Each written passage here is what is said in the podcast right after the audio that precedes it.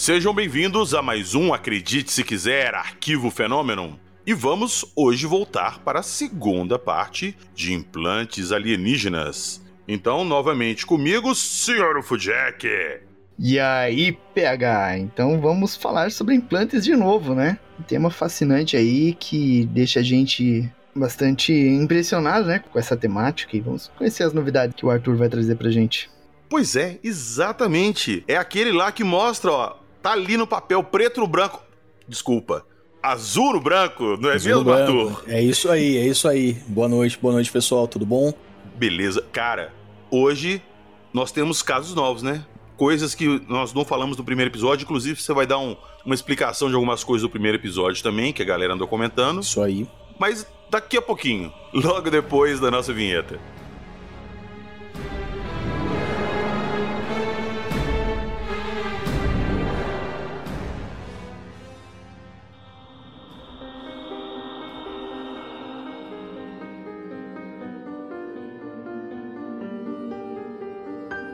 Homem da Ciência, Asta Cheran, Macaco Branco, Luz Negra, Homem da Fé.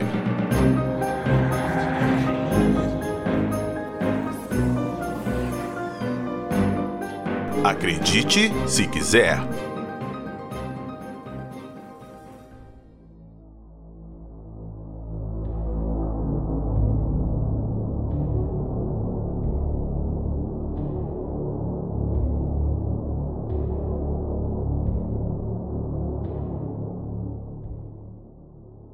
Vamos lá então, vamos lá.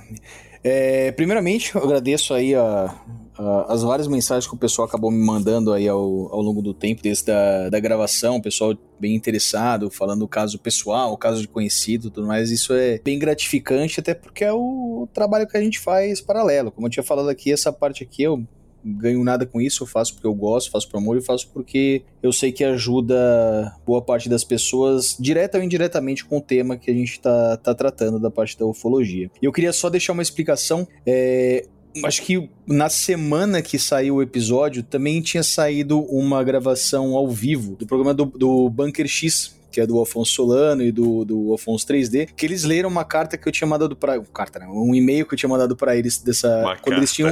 uma carta. Putz, eu lembrei do Ribas na hora. Caramba, mas vamos lá. A cartinha dos baixos jogaram pra cima assim e pegaram. Entregou pro Dengue e o Dengue separou.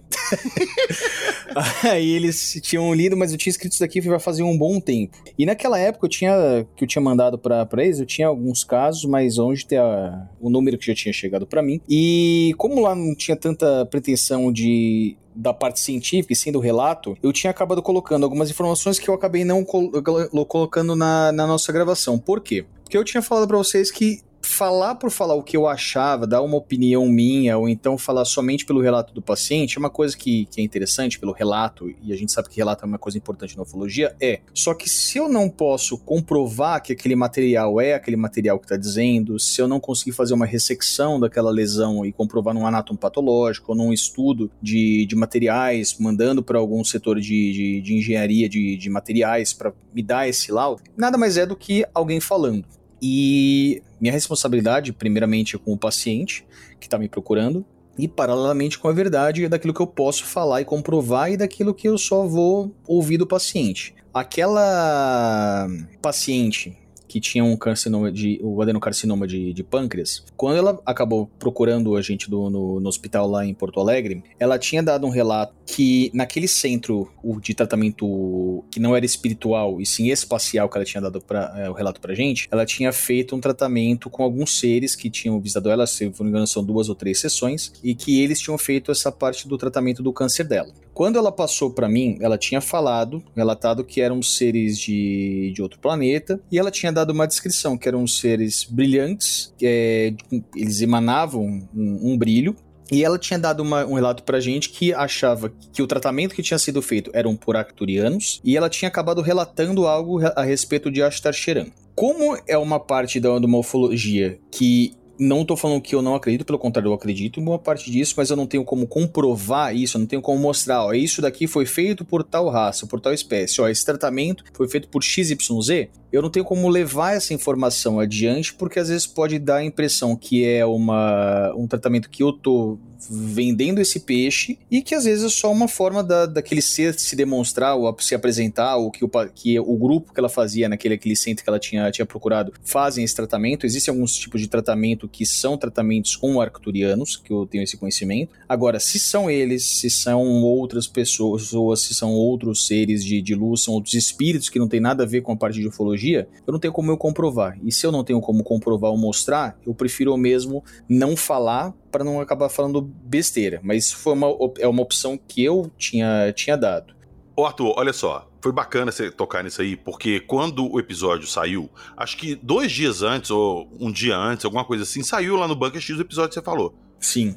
Eu não tinha escutado, porque na correria aqui, editando, lançando episódio e tal, aí vieram falar assim, ô PH, é, eu acho que esse médico que tava com você no episódio de implantes alienígenas tava lá no Bunker X também, mas lá ele contou uma história diferente. Ele falou que quem curou a mulher foi a Asta Cheran.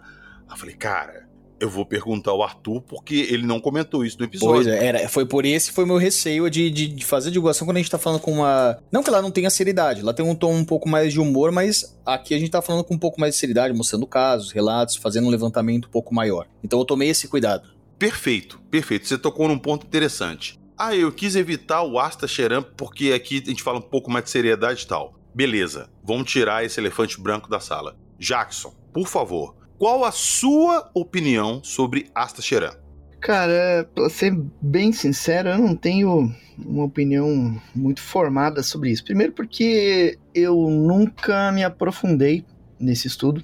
Uh, é só o que eu ouço falar de, de outros ufólogos né, tanto no lado de crítica quanto no lado de defesa de, dessa figura. Uh, mas tenho também algumas pessoas que eu conheço que eu acho que não mentiriam a esse ponto e que afirmam ter algum tipo de não diria assim relacionamento, seria uma interação, digamos assim, em alguns aspectos com, com essa figura. Então eu fico assim meio na dúvida. É aquela questão que eu sempre falei no, no lado espiritual. Eu pego a questão espiritual da ufologia como vivência pessoal. Eu não pego como objeto de estudo mais aprofundado ou de divulgação. Não, pelo menos por enquanto, né? Quem sabe no futuro eu mude em alguns aspectos, mas então eu fico nessa nessa neutralidade, né, em termos dessa nessa questão assim. Eu vou dar meus dois centavos de opinião aqui. É minha opinião. Posso estar falando caquinha. Me desculpe se estiver falando. Mas vamos lá. Eu também nunca pesquisei a fundo Asta Cheran, porque esse papo para mim, Asta Cheran e tal, sempre foi um papo muito zen nova era, saca? Tô sendo bem sincero. Mas a gente não pode fechar os olhos pro fato que várias pessoas trazem relatos e são pessoas tipo assim, ela não tá recebendo o salário do Asta Cheran para fazer propaganda dele. Por que ela citaria ele? Vamos dar o exemplo dessa mulher que foi lá para você e se curou do câncer do pâncreas. Ela podia chegar lá e falar que foi um trabalho que fizeram um terreiro de umbanda, que foi uma igreja evangélica que tirou o diabo do corpo dela, que foi um curandeiro que deu um chá de ervas e curou ela. Mas ela foi logo e falou: não, foram seres arcturianos e tal, tal, tal, e o Asta cheirando tal, me curou. Por que, que ela falou isso? Da onde que ela tirou isso e qual o interesse dela, se ela estiver mentindo, de falar justamente o nome dele? Agora, o fato é, ela foi curada. Será que foi mesmo pelo Asta Cheran? Acho que nenhum de nós três aqui podemos responder essa pergunta. Como eu já falei, eu nunca acreditei muito nessa história. Tem a parada que ele vive num planeta chamado Nibiru, que a, a órbita ele tá no nosso sistema solar, só que numa órbita muito mais externa, e a órbita dele em torno do Sol para cruzar com a Terra demora tipo 50 e 50 anos, alguma coisa assim. E quando tem essa proximidade entre as órbitas, que ele vem aqui, faz o contato pessoal e tal, e por isso que fica esse tempo sem voltar. Não sei se isso aí, igual eu falei, se eu tô falando caquinha, se é isso mesmo. Mas eu não vou fechar os olhos, cara. Não vou. Como o Arthur disse, eu não tenho elementos aqui para falar que é uma história de gente doida ou é uma história real. Mas o fato é, nós temos uma evidência que se atribui a ele. E aí? Exato, exato. Então, justamente, eu acabo, acabei conversando com a com a Bruna e tudo mais, que ela até tinha participado desse programa recente falando sobre isso. E eu falei: olha, Bruna, eu, não é uma coisa que eu não acredito, mas essa parte espiritual, eu acho que se a pessoa ela não teve a experiência, não experimentou essa sensação dessa comunicação ou de uma transcomunicação, de uma presença física, né, palpável, então num sonho, se ela não teve alguma coisa de manifestação, teoricamente, ela não tem como comprovar, ela tem como experimentar. Eu falo que é muito parecido, não tô fazendo uma comparação direta, mas é muito parecido com uma questão de fé. A pessoa, ela é cristã, a pessoa ela é muçulmana, a pessoa ela é de alguma vertente de, de religião africana. Se ela não tem aquela experiência dentro daquele núcleo, é muito difícil ela mostrar para uma outra pessoa que às vezes que não tenha uma religião ou que tem uma religião diferente, não tô nem falando oposta, porque eu acho que religiões elas são opostas, as pessoas que são opostas na, em si, não a religião. Mas se elas têm vertentes é, difer diferentes de ponto de vista, é difícil eu comprovar para você, não, olha, eu fui num terreiro e, ba e baixou aquele santo lá e ele falou para mim isso daqui. Se eu não nunca fui numa, numa gira, eu não tenho como falar, ah, tá bom, não acredito. Mas o que vai falar é respeitar e falar ok. Então, essa parte que, em que o pessoal chama de mística, não sei se é o melhor termo pra gente utilizar, porque tem um termo pejorativo, é... não tem como comprovar isso daqui se eu não experimentei. Então, entre falar acredito ou não acredito, tem uma, uma grande diferença em falar é mentira ou é verdade. Então, para eu não entrar nessa parte de polêmica, e sim como o fato é ela estava curada e ela me deu esse relato, eu consigo falar que ela está curada, que tinha essa doença não tem mais e o tratamento que a gente tem hoje na medicina não tá para fazer esse tipo de tratamento sem ser com o tratamento cirúrgico mais quimio e radioterapia. Então, se ela fez essa, essa experiência, eu tenho o relato dela e a comprovação pro exame. Ô, Arthur, tem uma série todo mundo aqui deve lembrar, Lost. Tem um episódio muito bom que chama Men of Science versus Men of Faith, que é Homem da Ciência versus Homem da Fé. E ali o John Locke tá discutindo com o Jack, que o Jack é o cara da ciência, que quer dar uma explicação racional para tudo que tá acontecendo ali. E uma hora o John Locke vira pra ele e fala assim: pega um remédio, pega ali um, um, um remédio qualquer. Você sabe como ele é feito? Você sabe o princípio dele ser manipulado e tal? Aí ele falou assim: não, não sei, mas você sabe que funciona. Então eu tenho fé que aquele remédio vai me curar. Porque alguém criou aquele remédio e eu tenho fé na pessoa e no remédio. Aliás, ah, mas você tá falando uma coisa diferente. Fé você não precisa de uma prova. Fé você acredita cegamente igual você faz. Ele não. Você não viu o homem fazer o remédio, mas você sabe que o remédio funciona. Aqui é a mesma coisa. A gente tá vendo o efeito de uma coisa funcionando, mas você não sabe quem fez o remédio daqui. E por isso você vai deixar de acreditar, sendo que ele está funcionando? Perfeito. É isso. Abram a cabeça porque muitas coisas que podem acontecer, a gente está falando aqui de várias coisas sobrenaturais, ufologia, paranormal, contato com os mortos. Abram a mente. De repente, esse tanto de relato que a gente tem dessa entidade, o Asta Cheran, é real. E a gente fica tratando como se fosse a ah, papo de doido ou lenda. Enfim, feito o disclaimer. Arthur, Feito. vamos lá. Você tem mais alguma retratação do episódio anterior para a gente partir para os novos Sim. casos? Sim, é, na verdade não é nem só uma retratação, é só evidenciar uma, um ponto que tinham levantado em relação à tomografia que eu tinha mostrado daquele paciente que tinha uh, os sinais de trepanação bilateral no, no crânio, na região occipital, na região da, próximo da, da nuca, mas que não tinha relação com as suturas das estruturas fisiológicas que a gente tem, que a gente nasce e fecha e aos poucos elas vão solidificando. É, aquele paciente, ele tinha na tomografia um artefato que estava distando mais ou menos 0,7 centímetros pela medida que tinha pela, pela tomografia, dentro da dentro da, do cérebro. Tá, só pra gente usar uma terminologia mais dentro, dentro da caixa craniana, no cérebro. Não só na caixa craniana, porque se a gente falar na caixa craniana, você tem ainda assim as meninges, né? Sim. Dentre, a gente tem três, três meninges, a gente tem espaços virtuais entre, a, entre algumas delas, tem um líquido que a gente coleta, né, do o líquor mesmo que embebe, embebe, o cérebro, e aí sim a parte a massa cinzenta, digamos assim. E ele tinha essa lesão na massa cinzenta, distando 0,7 centímetros da meninge dele, ou seja, estava dentro do cérebro e não tinha nenhum sinal de perfuração dessa meninge. Por que, que eu digo isso? Porque quando você tem uma perfuração massiva da meninge, não uma punção, mas você vai lá e faz um tratamento no, no cérebro cérebro do paciente. Fica uma área de fibrose, uma área de cicatrização nesse, nesse tecido. E você consegue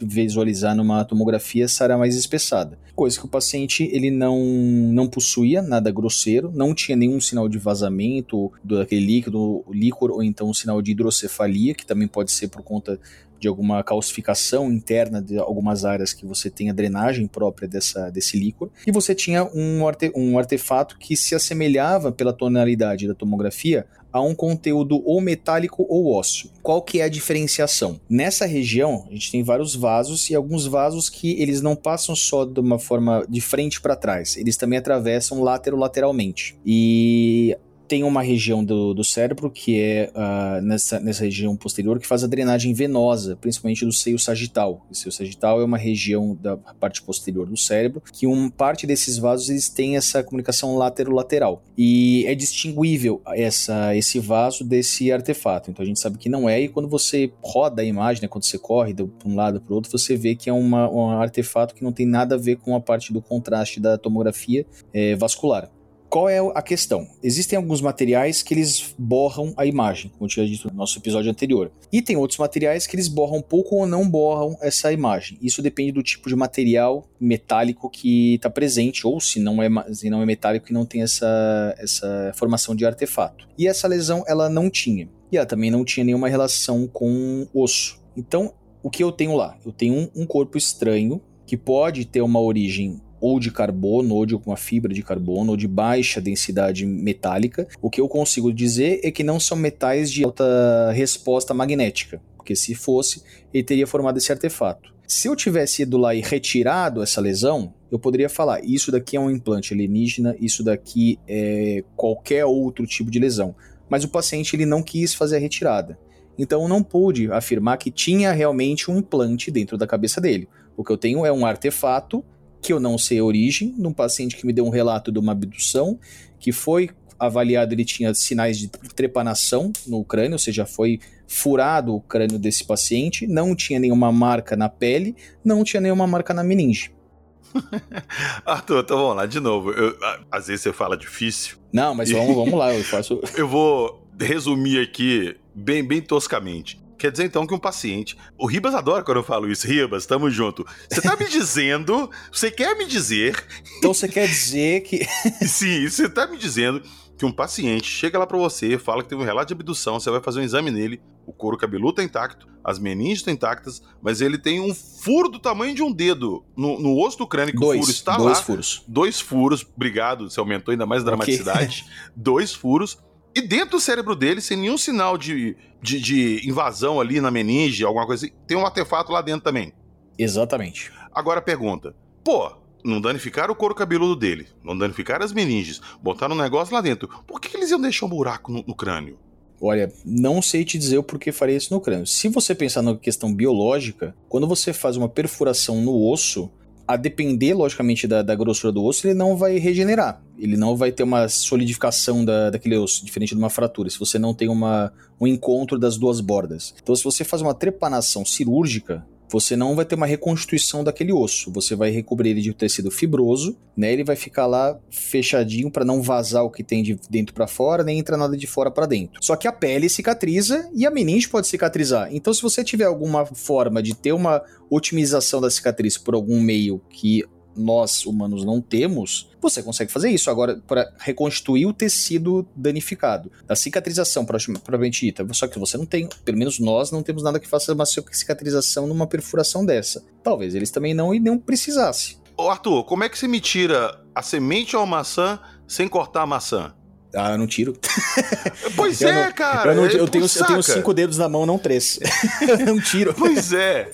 Bom, enfim, só essa explicação aí também, porque no episódio acho que você não citou que tinha um objeto lá e eu fui te questionar sobre isso. E sim, tá explicado. Eu falei, o que eu consigo tirar, examinar e mandar para uma análise, eu posso falar, isso era tal coisa, isso não era. Agora, se eu só tenho informação, talvez de uma imagem ou de um relato, o máximo que eu posso repassar é o relato e a imagem. Agora, dizer o que é, o que não é, não tenho como eu, nem como médico e nem como entrevistado falar é isso daqui, porque eu vou estar tá fazendo um sensacionalismo que de longe é o que eu, que eu quero. Eu quero é mostrar que é a verdade e poder ajudar quem, quem me procura.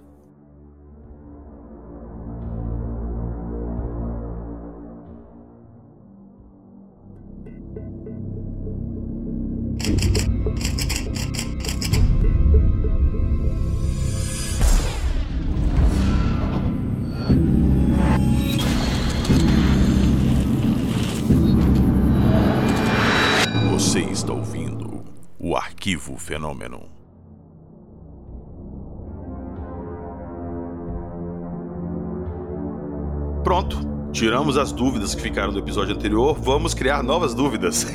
vamos lá, vamos Arthur, lá. por favor, os novos casos. Joia.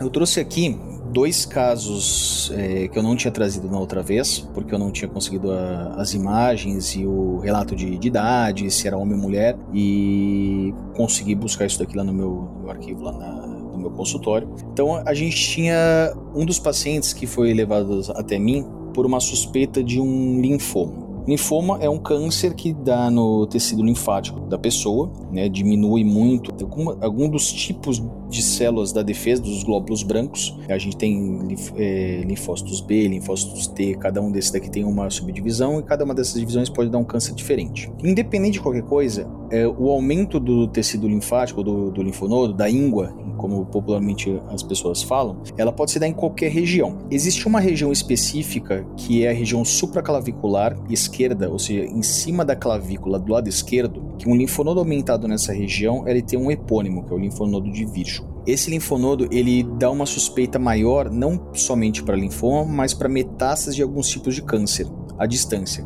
Câncer de estômago, câncer de ovário, alguns tipos de câncer de pulmão, eles podem gerar uma metástase primária nesse linfonodo como um primeiro sinal de drenagem. Né? Então, quando isso acontece, vai para o pescoço, geralmente eles procuram cabeça e pescoço para fazer uma biópsia incisional, uma retirada desse linfonodo e examinar. Porém, era um paciente é, de meia idade, ele tinha 40 anos, era ígido, não fumava, não bebia, não tinha nenhuma alteração prévia nos exames de sangue que mostrassem uma suspeita para uma doença, é, doença de glóbulos vermelhos ou brancos. E ele tinha esse aumento, uma, saroca na região supraclavicular do lado esquerdo. Quando eu fui examinar ele, ele é um paciente que estava muito quieto, mal falava, ele tinha ido com a, com a esposa, e a esposa falava mais do que ele, eu tinha entendido que era porque ele estava preocupado, já tinha passado por vários médicos, era um paciente do SUS, então, por si só, não é nem uma questão de preconceito, mas uma questão estatística, tem uma escolaridade um pouco mais baixa, então, dependendo de como ele entende aquela doença que está sendo investigada, ele pode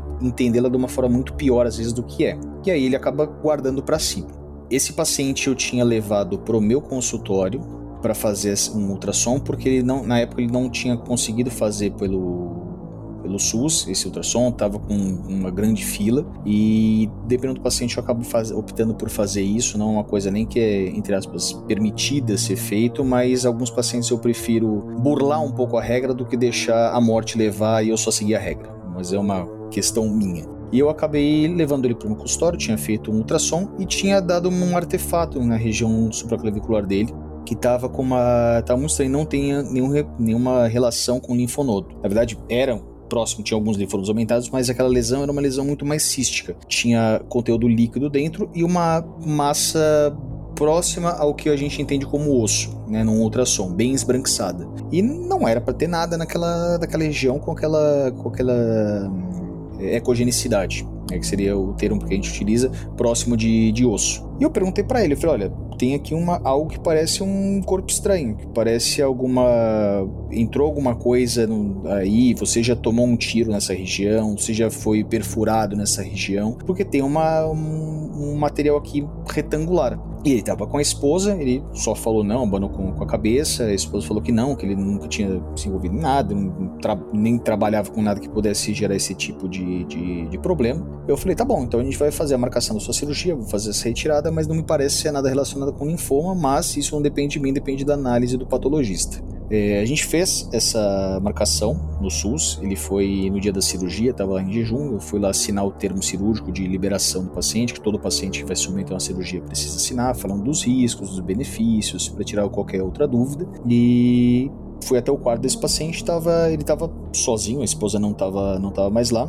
E aí ele pegou, acho que foi a primeira vez que eu tive a oportunidade de conversar sozinho com, com ele. Falei, o senhor entendeu direitinho? O senhor tem alguma dúvida? Ele, olha, você tinha me perguntado no seu consultório se eu tinha, se eu tinha tido alguma perfuração. Lá vem. Lá vem. Aí eu falei, sim, o senhor, o senhor teve, né, alguma coisa? Ele, olha, já me perfuraram, mas eu não tinha deixado fazer isso. Aí eu falei, mas o que que aconteceu? Ele, olha, você não vai acreditar porque você é médico, mas eu morei na minha infância inteira no, no interior, em Jaú, se eu não me engano, que ele tinha, que ele tinha morado. Jaú ou Jarinu, alguma coisa do tipo, não vou lembrar agora de, de cabeça. E o que ele tinha me dito é que ele e o irmão, eles estavam na, brincando no, no mato, matagal. Eles estavam, acho que, jogando bola, brincando de futebol, alguma coisa. A bola foi parar no meio do mato eles entraram no meio do mato, viram que tinha uma criatura né? Que eles achavam que era um macaco acinzentado, né? Sem pelo. Puta merda, macaco branco. É, parecia como se fosse um macaco branco, macaco cinza. Oh, meu Mas Deus. que eles acharam que era da, da idade deles por conta do, do tamanho. Essa criatura tinha apontado uma. O que ele falou que parecia um cabo de vassoura pequeno para os dois. Esse irmão dele caiu desmaiado e ele ficou parado. Essa criatura foi para trás dele, pegou nos ombros dele, como se fosse fazer uma massagem, alguém que vai por trás de você para fazer uma, uma massagem, mas ele sentiu uma pontada nessa, nessa região. Ouviu um barulho, ele sentiu uma pontada, uma fisgada, e depois a hora que ele conseguiu sa sair, ele ainda ficou um tempinho lá parado. A hora que ele cons conseguiu ver no, no, na camisa dele, a camiseta dele tava, tava furada. E ele olhou para região da clavícula dele, região supraclavicular dele, não tinha, não tinha nada, mas ele sentia que tinha uma bolinha, que ficou uma bolinha.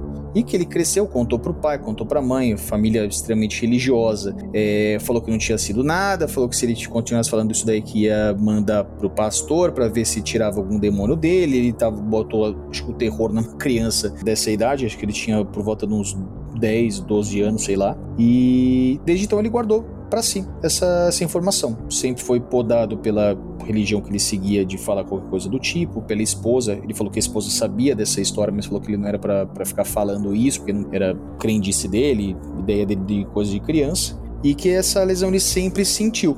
E só que agora estava aumentado. A gente fez a, a biópsia dele, excisional. Tinha realmente vários linfonodos ao redor, mas eram linfonodos que me deram como resposta reacional, ou seja, linfonodos aumentados por uma questão inflamatória, do tipo corpo estranho. E tinha esse material que era uma plaquinha, uma plaquinha retangular, mais ou menos um centímetro e meio, dois centímetros, que foi encaminhado para o anato patológico. Tinha vindo resposta como um material metálico, do tipo corpo estranho recoberto por uma massa acinzentada, que é o que geralmente acontece com o corpo estranho. Se eu vou lá, piso num prego, e esse prego não me mata de tétano, ele só grifica um pedaço dele no, no meu pé, se eu for retirar ele daqui a uns 5, 10 anos, vai ter esse, essa reação de corpo estranho, vai estar em, envelopada com um tecido mais Sim, acinzentado. a gente até comentou isso no último episódio. Exato. E ele vai ter essa, essa resposta.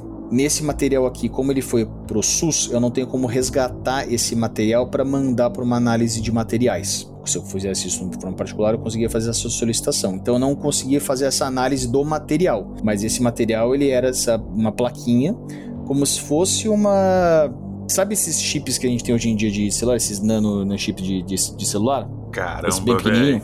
Era do tamanho desse daqui. Era do tamanho desse. Não os que a gente tem, talvez, hoje em dia de, de, de iPhone, sei lá qual que tá hoje em dia, 14, Sim, aqueles 15. primeiros maiorzinhos. Mas aqueles, esse, aqueles primeiros, mas ele parecia o tamanho de uma, de uma unha. Tá, então eu ia até te perguntar isso. Você pegou lá, você viu que era uma coisa assim, mandou pra análise e deu que era um resultado de alguma coisa metálica. Mas eles não deram análise de o que metálico? Não. Não, eles não conseguem fazer isso pro anato patológico, ele só vai congelar ou fazer um preparo de, de lâmina de parafina, fazer um recorte e olhar no microscópio. Se eu tenho um material que é sólido, ele não consegue fazer isso, ele vai fazer uma análise por congelação dessa peça, ou no máximo ele vai dissecar, olh- falar o que é aquele material, se é um material biológico ou não, vai me trazer uma resposta material não biológico do tipo corpo estranho. Até se eu, por exemplo, fizer um engolir uma espinha de peixe, fizer a retirada e mandar essa espinha de peixe, ele vai dar como material não biológico do tipo corpo estranho. Não vai me falar, é uma espinha de peixe. Entendi, entendi. E tá, só mais uma perguntinha. Você ali que fez a cirurgia, você analisou ali antes da cirurgia e tudo. O que você extraiu ali, você tem alguma explicação de como aquilo entrou ali sem deixar uma lesão maior? Não, eu não tenho como explicar porque não tinha nenhuma marca de cicatriz na, na pele. Para fazer essa entrada, pelo menos uma área de cicatrização prévia ele tinha. Ah, Arthur, mas é uma cicatriz antiga e tudo mais. Pior ainda, se você tem qualquer pessoa que brincou na rua, caiu, bateu a cabeça e abriu um talho no supercílio, se hoje em dia tem 30, 40 anos, essa- esse talho ele tá muito mais evidente do que estava quando era pequeno. Por quê? Porque você cresce, você dilata, seu, tem elasticidade do tecido, ele vai acompanhar. Uma elasticidade que a gente tem, se eu me cortar agora, ele vai cicatrizar, vai ficar naquele tamanho que, que tá, e quando tiver 90 anos vai estar daquele tamanho. Uma criança que faz um corte, quando fica adulto, aquele corte fica muito mais pronunciado. Por melhor que seja o colágeno que aquela criança tenha, vai ficar com uma dilatação muito maior, vai ficar muito mais evidente. Ele não tinha nada. Então tá, vamos lá. A perguntinha óbvia. Temos fotos? Temos uma imagem aqui da radiografia e é importante falar o porquê que as- ah, porque você pede um raio-x ou então faz uma ultrassom que são exames de imagem mais rudimentares. Porque o cuidado que eu tenho que ter sempre quando eu tenho uma suspeita, independente do paciente falar de alguma coisa ufológica não, mas se ele tem uma suspeita de ter algum artefato dentro do corpo, até que se prove o contrário, eu tenho que entender que esse artefato é metálico. Se eu tenho um artefato metálico e mando para uma tomografia, aquela imagem vai ficar super brilhosa, vai ficar borrada, não vai me adiantar absolutamente nada. E eu geralmente vou precisar usar contraste. O contraste ele é tóxico para os rins. Então eu não vou submeter o paciente a fazer um, colocar um contraste dentro da veia dele, prejudicar a função dos rins dele, às vezes dá um processo alérgico se o paciente nunca entrou em contato, para ter uma curiosidade. E também não posso mandar ele para uma ressonância, porque a ressonância vai arrancar aquele objeto dele rasgando. Então, antes de eu matar um paciente por insuficiência renal mandar ele para diálise ou uma perfuração e quebrar uma, um equipamento de ressonância, eu tenho que ter consciência que até que se prove o contrário, eu estou enxergando um paciente que tem um corpo estranho e que não tem nada a ver com a parte ufológica ou que ele nem me falou nada, nada quanto a isso. Agora, se eu tenho uma suspeita que não seja um material metálico, que tenha qualquer outro tipo de relato, eu posso sempre partir para o que é um mais econômico, um raio-x é barato, um ultrassom é barato. Eles são baixíssimo risco de ter ou zero risco de, de qualquer complicação, e eu vou ter uma imagem bem definida se for um objeto metálico e a tridimensionalidade e o, e o, rastreio que eu faço com o ultrassom, ele é muito mais sensível a objetos pequenos que uma tomografia. A tomografia e ressonância ela faz cortes. Então é como se você estivesse fatiando, pegando uma, uma cenoura e fatiando ela com cortes bem fininhos. Se eu tenho um objeto muito pequeno entre um corte e outro, eu não vejo. No ultrassom eu estou passando aquilo lá dinamicamente, estou olhando cada milímetro por milímetro que eu estou observando. Então eu opto por um, por um exame de imagem de menor custo e que me traz uma sensibilidade mais acurada. Você chegou a tirar foto do negócio depois da cirurgia?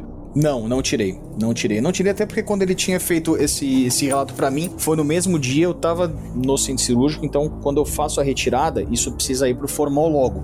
Porque se for com outro tipo de tumoração e deixa fora do formol, isso daqui estraga. No SUS, isso daqui é retirado e mandado direto por, por mala direta pro, pro patologista, porque não fica no hospital o serviço de patologia, ele é mandado para um laboratório. Então, enquanto eu tô lá fechando o paciente, aquilo já foi, já foi encaminhado. Tá, ô Arthur, vamos lá. Eu tô vendo o, o raio-x.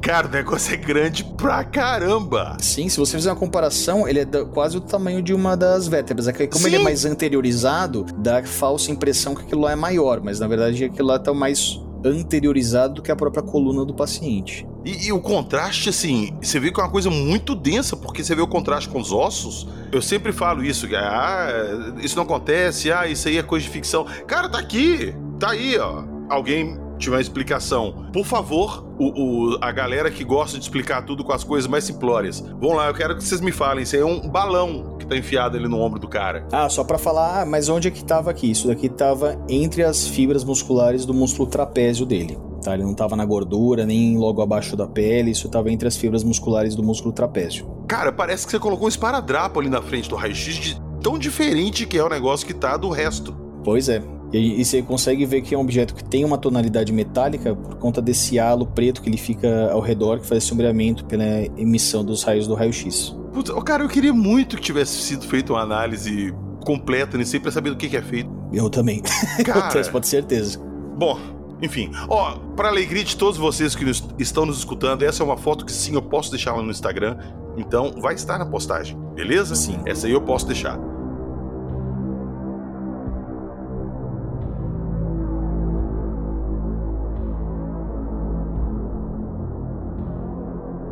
Vamos lá. Me Vamos choque lá. mais.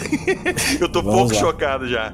É, um dos trabalhos que um cirurgião de cabeça e pescoço faz é tratamento de doenças de paratireoide. A paratireoide, é, a gente tem quatro, na maioria das vezes a gente tem, tem quatro no paciente normal, glândulas ao redor da tireoide. Ela chama paratireoide porque ela fica paralela à tireoide, apesar de não ter nenhuma relação direta com ela. E algumas doenças da paratireoide, elas fazem um aumento da produção do paratormônio, que é o hormônio que faz o controle do nosso cálcio quanto que a gente ingere e estoca no osso, quanto que fica na corrente sanguínea e faz esse jogo de entra e sai da nossa, das nossas células. Quando o paciente tem uma, um hiperparatireoidismo, ou seja, ele tem uma produção exacerbada do paratormônio, isso pode se dar por algumas causas. O hiperparatireoidismo primário, ele se dá quando uma glândula começa a produzir esse hormônio de uma hora para outra. Não tem nenhuma explicação própria para isso, mas ele começa a desembestar e começar a produzir. Formar um adenoma, ele começa a produzir demais. E eu posso ter o secundário, que é por outros tipos de doença, né, raramente eu preciso operar, ou então quando eu tenho uma, um prejuízo da função dos rins, isso, o rim ele tem uma, uma função muito importante no paratormônio. E no paciente que é transplantado renal, que eu posso também ter uma perda do, do enxerto e isso gerar essas alterações. Dito isso, eu, eu, recebi uma paciente que ela tinha feito uma análise com endocrinologista por uma suspeita do hiperparatiroidismo primário. Aí eu peguei o resultado dos exames dela e ela não tinha nenhuma alteração do, do cálcio e do PTH. Eu até questionei essa endócrina, falei, olha, você vai voltar, vou fazer uma cartinha para a senhora, uma senhora de 76 anos, esse eu tinha aqui os dados dela, e que ela, falou, não estou encontrando o porquê dessa suspeita de hiperparatiroidismo primário. Aí ela retornou comigo com uma carta, olha, foi feito um exame de uma, de uma cintilografia do pescoço dela, para fazer uma análise que ela, que ela tinha feito. Na verdade, era uma cintilografia de miocárdio que ela tinha feito, com suspeita de doença cardiológica. E nessa imagem aqui tinha dado uma, uma captação na, na região do tórax dela. E que a princípio não tinha nenhuma relação desse contrastamento que, essa, que as medicações são utilizadas. Geralmente a gente utiliza tecnécio para fazer para fazer essa, essa contratação, ou cestamib, que é uma, uma proteína que a gente utiliza também para fazer essa marcação, e tinha dado uma positividade. Só que realmente ela não tem nenhuma doença óssea, mas a essa captação. Então a gente queria saber se é uma captação por um hiperparatiroidismo primário ou alguma outra doença. Eu peguei aquele exame e falei, olha, hiperparatiroidismo primário ela não tem, porque os exames dela de cálcio e PTH são normais. Para ter essa doença, eu obrigatoriamente preciso ter esses exames aumentados. Mas realmente tinha uma marcação, uma captação na região do tórax do lado direito dela. Qual foi meu questionamento? Às vezes a gente faz a retirada de uma paratireoide e faz o reimplante dessa paratireoide na região do tórax dela. Geralmente quando a gente faz uma retirada para uma doença de hiperparatitismo secundário ou terciário. E essa paciente nunca tinha feito nenhum tipo de, de cirurgia. E tinha essa contratação. Falei, olha, a gente vai fazer o seguinte: eu vou repetir esse exame aqui, porque não foi feito para esse fim, ele foi feito para ver uma questão cardiológica, e agora a senhora tem essa imagem aqui no pescoço. Não acho que é nenhuma doença, acho que é uma falha do, do seu teste, algum erro aqui do, do, seu teste. Se a senhora quiser, a gente pode repetir ele, mas não acho que vai precisar fazer nada cirúrgico. Ela, não, não quero fazer nenhuma cirurgia, ela era super tinha aversão a, a, a, falar sobre cirurgia e a princípio para mim era uma questão normal, como ninguém quer ser submetido a uma cirurgia à toa, né? Fizemos novamente essa, essa cintilografia dessa, dessa paciente e voltou a ter uma captação na região torácica, mais ou menos uns dois dedos de distância do externo da, da paciente, do lado direito, também distando os dois, três dedos da, da parte inferior da clavícula, falando só a dimensão para as pessoas entenderem mais ou menos que altura que, que altura que era. E o terapeuta falou, tem realmente alguma coisa que capta aqui, mas ela não está captando obrigatoriamente nada relacionado ao paratormônio. Ela tem uma captação aqui de um aumento de, met de metabolismo seu. Você já passou por algum tipo de tratamento aqui?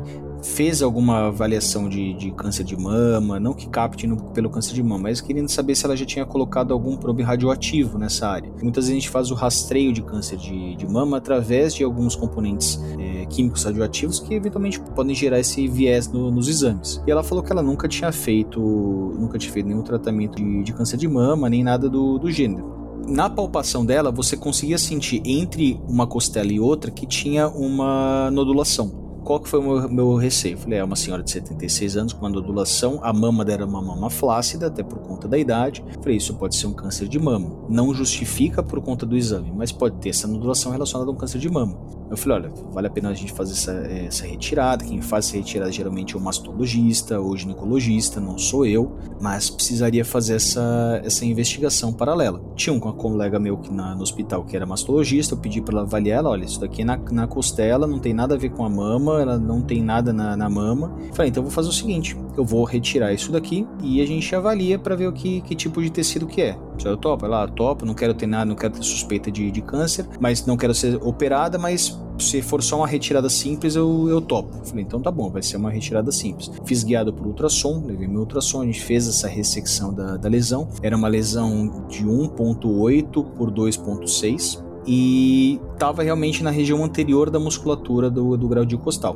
Como eu tinha feito no hospital privado, eu consegui fazer essa análise de anatomopatológico e também da, da avaliação de materiais. Para minha surpresa, era uma lesão que tinha uma capa cinzentada ao, ao redor, que a congelação que o análise que o patologista faz durante a cirurgia não tinha dado com nenhum material oncológico, mas que tinha dado com um material que ele falou que era um material metálico. Mandei isso daqui para o análise anatopatológico, que mostrou para mim uma reação de corpo estranho ao redor dessa, desse tecido. E mandei também para fazer essa análise de, de materiais. A análise de materiais ainda tinha me dado como um componente metálico é, com sílica e prata. A sílica de novo. Sílica de novo prata. e prata. Aí eu perguntei para ela, saiu um material metálico com prata e com sílica. A senhora já trabalhou em qualquer coisa que a senhora pudesse ter alguma perfuração sem querer nessa, nessa área, é, sofrer algum, trauma, algum trauma, algum acidente, alguma coisa? Ela falou, olha, não tive nada disso daqui. Eu falei, alguma coisa aconteceu diferente na vida da senhora que possa, que a senhora consiga justificar isso daqui? E ela tinha me contado que quando ela era adolescente, ela morava com uma... como se fosse um pensionato, ela morava num, num pensionato e ela tinha sonhos recorrentes de contato de dormitório, que ela Nossa. acordava, abria o olho, tinha duas pessoas do lado do lado dela, uma em cada lado da, da cama, ao lado dela, e às vezes ela via ao lado de outras pessoas do, do dormitório dela também, e que ficavam levantando a mão em cima delas, ou como se fosse pessoa que vai ficar rezando com a mão estendida em cima. E que ela assim, toda vez que fazia isso, ela sentia um calor no, no peito, mas que ela sempre relaciona isso aqui como um sonho recorrente. E era a única coisa que ela teve de relato. Eu perguntei, mas você conseguia ver, conseguia distinguir essas pessoas? Ah, eram pessoas que eu, que eu via que eram brancas, o rosto branco, roupa branca, manto branco, cabelo loiro, que eu não conseguia ver os olhos porque tinha uma, um brilho, mas que eu não sentia medo, eu sentia paz e eu sempre achei que era o meu anjo da guarda. falei, então tá bom. Então tem um relato de anjo da guarda que faz implante de sílica e prata no peito dos outros, que é o que, é o que eu conseguia fazer de análise dela. E essa eu também tô te mandando aqui as imagens dela. Por favor. Enquanto eu me choco com as imagens, eu quero te fazer uma pergunta Caralho, velho. Pera aí, calma, vamos lá. Quando você tava contando o relato, você falou sílica e prata. A primeira coisa que veio na minha cabeça foi: ela é uma senhora já de idade, você falou 75 76 anos. 76 né? anos, 76. 76. Antigamente, tinha um remédio chamado prata coloidal. Que as certo. pessoas tomavam esse remédio via oral, que se falava que curava algumas coisas, mas acontece que esse remédio ele fazia mal, a prata era acumulativa e muitas vezes ela migrava para a pele e a pessoa ficava até com a pele cinzenta. Sim. Será que não foi algum medicamento à base de prata com alguma coisa de sílica junto que ela tomou e acumulou ali? Olha, eu acredito que não, porque se a gente pensar pela questão do metabolismo, essa distribuição que a gente vai ter, ela vai variar também de, do tipo de, de material. Eu pego até o exemplo mais comum e mais recente que a gente tem, que é a questão do mercúrio, que foi proibido de comercialização, mas todo mundo, quando ralava o joelho, a mãe passava mercúrio porque não doía tanto e o metiolate doía. Né? Então todo mundo saía e ficava se intoxicando, ou então ficava mordendo o termômetro, cara de mercúrio, quebrava na boca e ficava brincando com as bolinhas que ficavam pulando. Acho que todo mundo teve, teve essa, essa brincadeira alguma vez na, na vida. Isso daí Peraí, acumulava... calma rapidinho, peraí. Desculpa Sim. te interromper, desculpa, caralho. No, claro. no, nova fobia desbloqueada. Faz algum mal o uso contínuo assim, de mercúrio durante a infância e adolescência? Muito. Muito. Tipo o quê? Tipo isso impregnar no seu cérebro, na sua musculatura e você morrer, assim como isso aconteceu durante. Nem sei se ainda acontece durante muitos anos no, no Japão. Que tinha vazamentos e vazamentos de mercúrio, as pessoas tomavam banho, comia peixe que, que tinha ingerido mercúrio e tudo mais. Calma, deixa eu te perguntar antes de eu ficar apavorado. A gente tá falando do mercúrio, o mercúrio vermelhinho que vinha, no, tinha uma redinha com um cabinho que manchava a pele e demorava dias para sair. É esse? É esse daí mesmo. Puta que pariu, velho, tô fudido. Ai, caralho. Sim. obrigado, Arthur. Muito obrigado. Desculpa, Opa, continua. Estamos aqui. Valeu. Não, e você, então, e você ter esse tipo de impregnação, impregnação por chumbo, você ter saturnismo, Antigamente os brinquedos eram bonequinho de chumbo e tudo mais. Por que, que não é mais? Porque as crianças estavam se intoxicando por chumbo, porque isso passava. A criança botava na boca, ficava chupando o bonequinho de chumbo. E isso, e isso acontecia. A prata, ela também tem algumas áreas que ela vai ficar no organismo mais retida. Você vai ter um intoxicação sistêmica, né? E você precisa de consideravelmente uma boa quantidade de prata para você ter uma lesão de quase 2 centímetros no tórax de alguém. E ela não vai ficar distribuída na região entre a gordura e a, e a musculatura. Geralmente, quando ela vai ficar, ela vai ficar em algum órgão, algum, geralmente algum órgão sólido, impregnado, e você não teria nenhum motivo para ter uma ligação com sílica. A sílica e a prata elas nem vão ter uma ligação própria para ter esse acúmulo nessa área específica da musculatura. Se uma lesão com, com, com, relacionada a cálcio, você até pode ter na musculatura pelo excesso. Você tem os túbulos T que podem ter uma laceração e, de, e ficar juntando calcificação nessa área, mas sílica e prata não teria porquê. Bom, eu perguntei para já descartar essa hipótese, porque foi a única que passou pela minha cabeça. Tirando essa minha hipótese, você tem alguma outra tentativa racional para explicar isso aí? Não, essa daqui eu já bati muito a cabeça, já conversei na, na época com chefes meus da época de, de, residência que só fazem, só trabalham com doença de paratireoide. Eu falei, tem alguma coisa de paratireoide anômala que pode dar nessa área aqui? Eles, olha, não que eu tenha algum conhecimento de, de todos os mestrados e doutorado que eu já fiz banca ou que eu já, já, já escrevi, nada. Então, a princípio, ficou como, como um objeto metálico de sílica e prata retirada num paciente que tinha esse relato de dormitório. Jackson, nós falamos aqui dois episódios dessas paradas, desses implantes, dessas coisas. Eu sei que você pesquisou muitos casos de abdução, você pesquisou muitos casos também com esses implantes. Tem alguma similaridade nessas histórias que o Arthur contou, com alguns casos que você pesquisou? O que, que você acha disso tudo? E é até chovendo uma olhada de perguntar isso, mas o que, que você acha? Qual a explicação sua para isso? Cara, a gente observa padrões, né?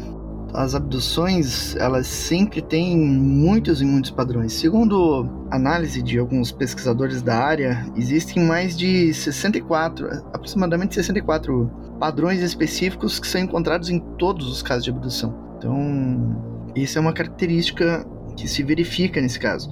Eu lembrei agora, falando disso, que existe um, desses padrões é que existem áreas que brilham conforme você coloca certas, uh, por exemplo, luz negra, por exemplo, e determinadas partes do corpo do abduzido brilham com esse tipo de luz e outras radiações. Não sei, uh, será que o Arthur chegou a encontrar algum caso assim em que determinada parte do corpo se destaca a partir de determinada emissão, seja por uma radiografia ou tomografia, ressonância, em que são aplicadas determinadas faixas eletromagnéticas ali no exame, e de repente na pele do abduzido tem uma área que se destaca ali sem uma causa aparente, como se fosse gerada por alguma substância que emanou da pele de um abdutor, por exemplo, como é documentado nesses casos. Você já encontrou isso, Arthur?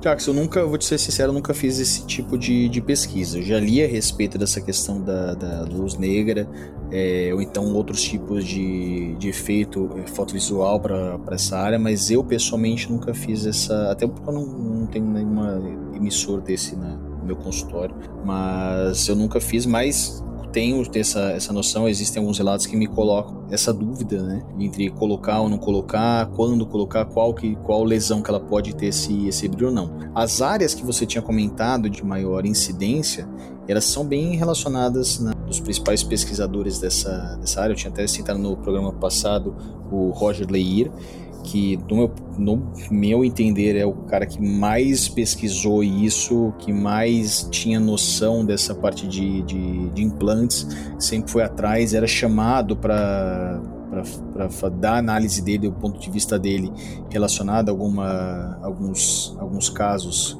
é, ufológicos. Se eu não me engano, eu acho que eu não estou enganado, no caso Varginha, ele teve uma. Ele foi chamado para dar algum parecer relacionado à, à morte do, do, do, policial. Marco Elicerese. Exatamente. Ele não foi até Varginha, mas levaram para ele, porque eu eu, se eu não me engano, até no portal Fenômeno ou algum outro portal que tinha essa relação, tinha falado, falado dele, no livro dele ele cita é, que ele foi chamado já para vários, vários países para dar esse parecer, e ele colocava nessa, nessas áreas as principais, principais sítios de, de, de implante. Então ele colocava que a maioria dos casos tinham implantes em cavidades. Então, cavidade nasal, dentro do, do, do, ouvido do paciente. Inclusive, eu tenho uma, um caso aqui de uma, do implante de, de ouvido de uma, de uma criança. É, áreas de, de tecido frouxo, então, de, só que bem superficiais, então, dorso da mão, dorso do, do pé, áreas que não vão ter um impacto direto, então, sola do pé, ele falava que apesar dele ser. É, ele é, um, ele é um médico, a gente não tem essa especialidade aqui no Brasil, mas é um médico somente de, de doenças dos pés tanto da parte de unhas quanto parte de, de calos, parte de, de doenças relacionadas a partes moles do, do pé, não ortopédicas. E ele falava que a sola do pé ele nunca encontrou nada, nem relato de possibilidade, nem fez nenhuma retirada de implante. Mas região de dorso, de pé ou entre os dedos eram os principais. E era uma área de, de fácil acesso. Se você for pensar, se você precisar colocar alguma implante em alguém, se a gente pega em animais que a gente faz, que a gente chipa na, na natureza, a gente vai pegar a área que vai ter mais maior facilidade de colocar. Então, se eu precisar furar alguma coisa, eu vou colocar no, do lado do estômago daquela, daquela criatura. Eu vou colocar na pele dele, logo abaixo do, do da, da, pele, da, da, gordura, ou então numa área que vai ter um fácil acesso para áreas neuro, neurológicas, por exemplo, o nariz, está do lado da hipófise do, do paciente, está do lado dos principais de, bases, de, da, da base do crânio, ficaria muito mais fácil. Cara, esse episódio me abriu a cabeça assim, pra muita coisa. Eu, o outro já tinha esse que abriu mais ainda. Essa parada da luz negra, que o, o Jackson citou agora, ele já tinha comentado isso alguns episódios para trás, que às vezes as criaturas deixam alguma marca, um contato físico, você deixa alguma marca que reage com luz. E você consegue, tipo, quando você ilumina um escorpião com a luz negra e ele fica fluorescente. Será que se você chegar uma luz negra e o objeto estiver mais próximo à pele e você passar algum tipo de luz negra ou outro espectro de luz, consegue alguma reação? Olha, é uma coisa que poderia ser testado. Você consegue ter relatos na, na, na literatura ufológica que, de, de testes desse tipo tanto com a luz negra quanto alguns outros tipos de, de, de material. Eu acredito que daria, você conseguiria fazer essa pesquisa sim.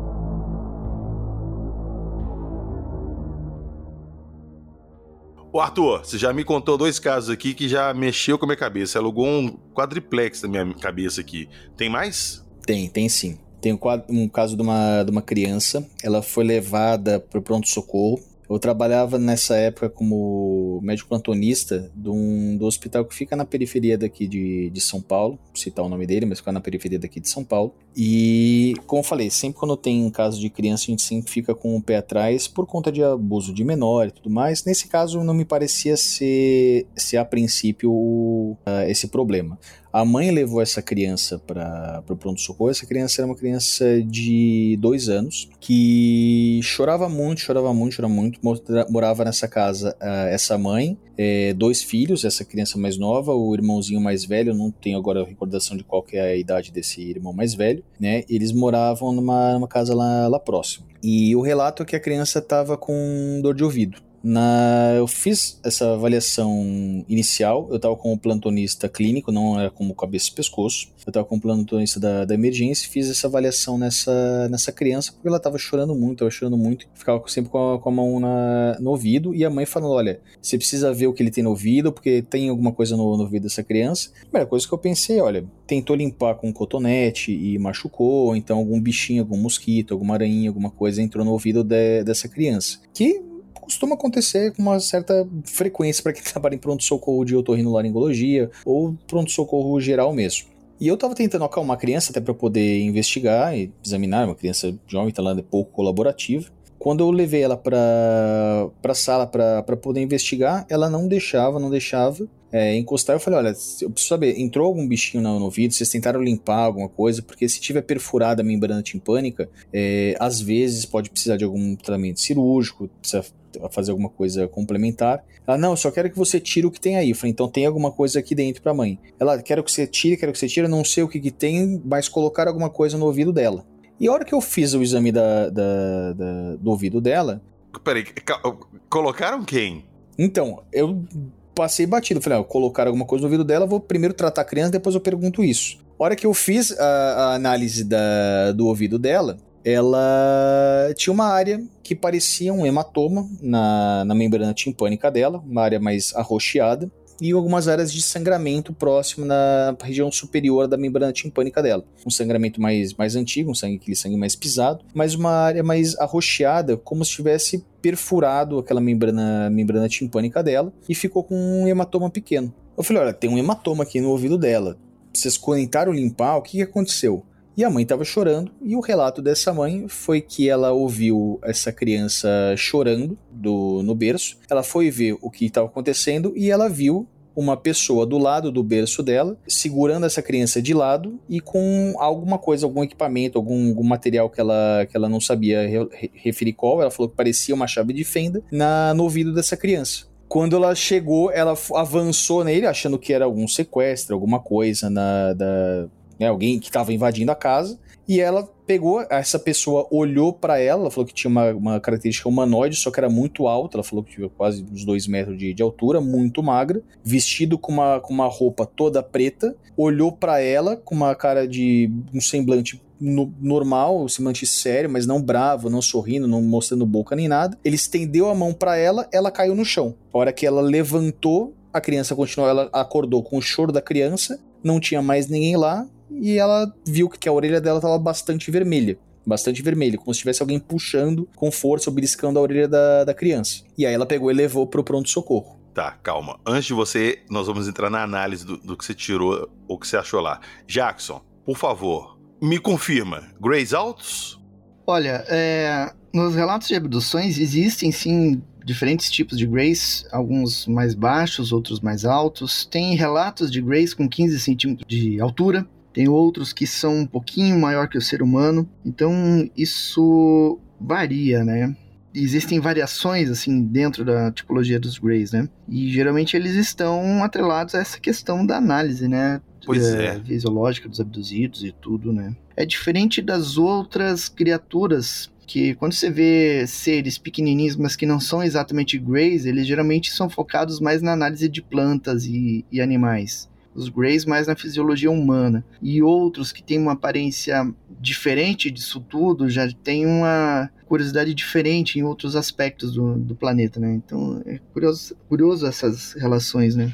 Eu te encaminhei aqui, PH, essa imagem da, do exame do ouvido dessa, dessa criança por logicamente considerar a primeira coisa como um maltrato, porque às vezes realmente cria-se essa história e na verdade era um maltrato, às vezes de alguma outra pessoa não da, da mãe. A criança ela foi examinada depois pelo pediatra, foi feita a tomografia, não tinha absolutamente nada lá. É um caso até que não posso colocar como implante, porque não foi a princípio, pelo menos que eu consegui examinar clinicamente ou através de exame de imagem, nada colocada nessa criança mas eventualmente pode ter sido tirada ou examinada, enfim. O que eu sei é que tinha esse relato da, da mãe com esse exame aqui da, dessa criança. Isso daqui não é uma imagem de um processo inflamatório, infeccioso, uma otite, cerume. Esse relato aqui tem uma tem, tem realmente uma perfuração aqui na anti, antiga, pelo menos pelo sangue pisado, porém tem uma área de hematoma aqui nessa membrana timpânica. Então você está ligando esse caso com o relato dela e por isso que a gente está falando dele aqui. Mas Exato. fisicamente não tem nada que, igual aos outros, assim, que leve a uma hipótese mais forte para esse lado. Exatamente. Ou se aquela ela estava no processo de implantar alguma coisa, já que a mãe chegou no momento que a criança estava chorando, às vezes pode ter atrapalhado e ele simplesmente estendendo a mão, pelo menos o relato que ela fala, que ele estendeu a mão com a mão aberta, como se fosse um coloco fazendo pare, e ela desmaiou. Agora, se ele foi feito alguma, algum, alguma coisa depois que ela desmaiou, se só interrompeu e ele se foi, aí acredite se quiser. Cara, inclusive, ele pode ter conseguido fazer o que ele queria, porque a gente viu um outro caso lá que invadiu o cérebro do cara e não deixou máscara nenhuma. De repente, o único sinal do que ele fez ali foi isso. Então, Sim. vai saber. Agora, vamos lá. A perguntinha que não quer calar. Você acreditou nesse relato dela? Olha, eu acreditei no relato dela porque é aquela questão. Pessoa simples, família simples, tá acontecendo com o filho dessa, dessa mulher. Não me parecia nenhum caso de, de abuso. Logicamente, a primeira coisa a gente tem que sempre, sempre investigar, mas de todas as pessoas que, que a gente fala no dia a dia, que trata no dia a dia, raras pessoas vão omitir do, do médico. Às, às vezes omitir é mais fácil do que mentir e quando mente por uma coisa tão fora do comum como essa. Né? Poderia simplesmente ter se calado, ter falado se fosse alguma coisa, alguma agressão dela ou de alguma outra pessoa da, da família, dado qualquer outro caso, mas era uma pessoa simples demais, você via que tinha uma questão religiosa envolvida no, do jeito que ela, que ela tratava as coisas, como ela falava, mas o que ela falou não tinha nenhuma relação com religião, ou viés religioso, ou não tinha motivo para mentir sobre justamente ter uma criatividade tão grande para falar sobre isso. Que tinha realmente um ser muito alto que mexendo, colocando alguma coisa que parecia uma chave de fenda, estendeu a mão, ela desmaiou, sumiu da casa, não tinha, nem, não tinha como entrar ou sair da, da, do quarto que tava. A história dela bate muito com outros relatos, muito. Então, Sim. eu tô junto com você, eu também não duvido. Não, não duvido.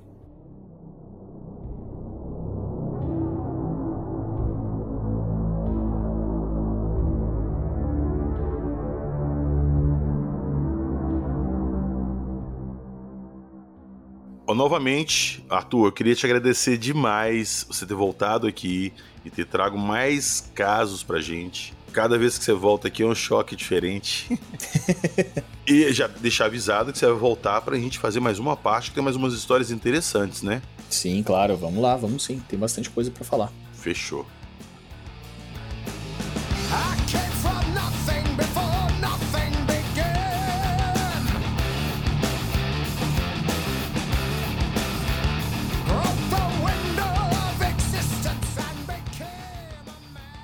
Dessa vez, eu posso deixar as fotos no Instagram junto com a postagem do episódio. Então, quando vocês estiverem escutando esse episódio, corre lá na postagem que vai estar sobre o episódio. Eu vou disponibilizar as fotos lá para todo mundo ver. E também vou deixar as fotos lá no drive do nosso grupo de apoiadores. O link dele está na descrição. Dá um pulinho lá na descrição do episódio. Acesse o nosso apoio, dá uma moral lá, entra no nosso grupo do WhatsApp, vem trocar uma ideia com a gente. E aproveitando também, divulgar nossa loja. Já era para ela ter entrado no ar, agora que vocês estão escutando, talvez esteja, quem sabe. Por enquanto é, é a loja quântica, ela está no ar e não está ao mesmo tempo. então acessem skinwalker.com.br e deem uma conferida lá em tudo que a gente tem: camisa, caneca, bandeira, o acervo do Jackson, as coisas que ele colecionou e tem vários repetidos de livros, revistas, estarão lá. Beleza? PH, Skinwalker com Y. Vale a pena lembrar. Muito bem lembrado, senhor Jack. Skinwalker.com.br com Y. Valeu, nos vemos na próxima semana com mais relatos de implantes. E pegando a dica desse episódio, vou deixar a dica para vocês. Comprem uma luz negra. Passem ela no corpo diariamente. Afinal, nunca se sabe o que te visita de noite. Acredite se quiser.